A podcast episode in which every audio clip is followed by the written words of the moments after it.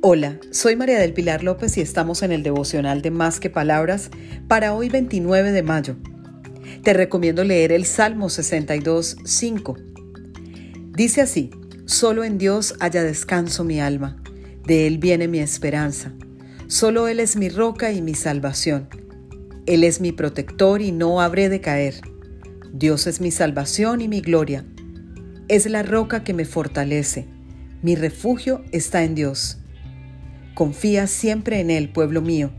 Ábrele tu corazón cuando estés ante Él. Dios es nuestro refugio. Feliz día para todos, para que conversemos más que palabras.